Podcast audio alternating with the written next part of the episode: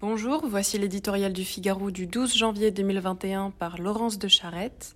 Rien n'a changé.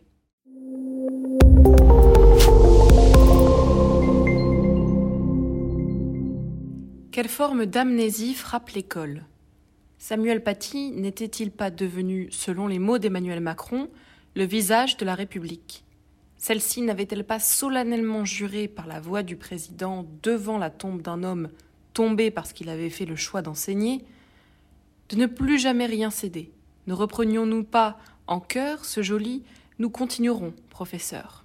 Las, ni l'indignation, ni les serments n'ont eu raison de cette dynamique de l'abominable dénoncée par Jacques Julliard.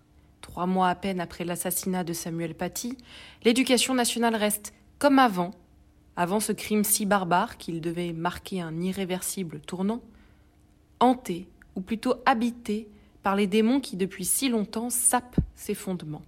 Les travaux de la Fondation Jean Jaurès établissent ce que tous, en réalité, savent sans l'avouer du menu des cantines au contenu des enseignements, en passant par le calendrier et l'organisation des cours, la régression de la condition féminine.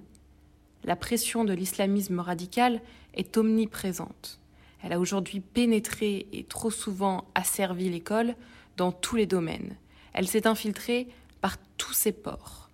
Il y a vingt ans déjà, professeurs et inspecteurs dénonçaient dans le vide le déferlement de l'obscurantisme, de l'antisémitisme, du relativisme, de la violence dans les classes. Face à la pression des parents, au rejet de la nation, à l'héroïsation des djihadistes, les enseignants cherchent encore sur qui s'appuyer.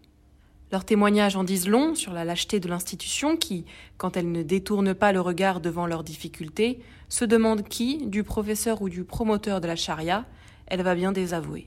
Quant aux syndicats, les derniers démêlés de Fatia Boudjala, enseignante toulousaine priée par Sud Éducation de se taire après avoir dénoncé le non-respect de la minute de silence en hommage à Samuel Paty, trahissent leur trop fréquente allégeance à l'islamo-gauchisme. Pour que l'école reste un lieu du savoir et non de soumission, une étape d'émancipation et de croissance, qu'elle continue de faire des républicains, il faut en finir avec le déni et l'évitement.